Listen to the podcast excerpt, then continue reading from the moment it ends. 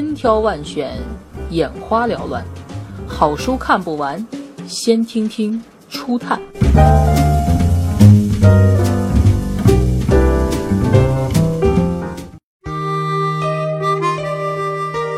李嘉诚传》，一本最客观、真实还原李嘉诚传奇人生的书。全书按照青年、中年、老年三个阶段分为三本，分别是《李嘉诚传》逆境与抉择、通达与从容、初心与未来。全书讲述了李嘉诚从白手起家到华人首富的真实经历，少年时代为生计奔波，中年时代李氏商业帝国的崛起之路，直到成就。一代商业传奇。近段时间，长河系掌门人李嘉诚宣布正式退休，长子李泽钜接替重任。李嘉诚的卸任意味着香港超人时代的结束，也开启了长河系新的时代。回顾李嘉诚七十余年的从商史，这位九十岁高龄的香港超人的故事，值得咱们细细的回味与研读。《李嘉诚传》第一本。逆境与抉择，讲述李嘉诚罕为人知的创业故事。李嘉诚原籍广东潮汕，少年时为躲避战火，举家迁至香港。随后其父染病辞世，年幼的李嘉诚不得不挑起家庭的重担。他当过茶楼的跑堂、钟表店的小伙计、五金厂的推销员。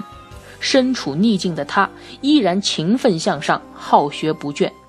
当机遇来临，他果断下海创业，做出人生重要的抉择，创办长江塑胶厂，靠着不凡的眼光和良好的信誉，成为塑胶花大王。《李嘉诚传》第二本，通达与从容，分享了李嘉诚的管理智慧与经营哲学。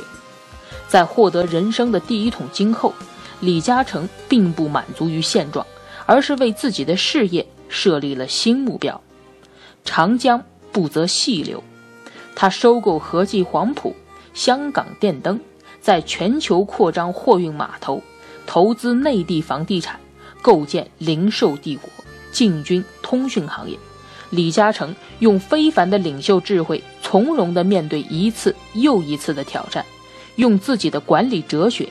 经营起庞大的商业帝国，《李嘉诚传》第三本，初心与未来，看懂华商领袖真实的财富观和人生观。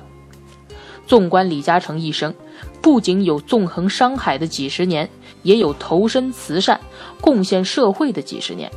早年间，李嘉诚刚刚成为富豪，他就认识到，财富的价值不在于个人享受，而在于贡献社会。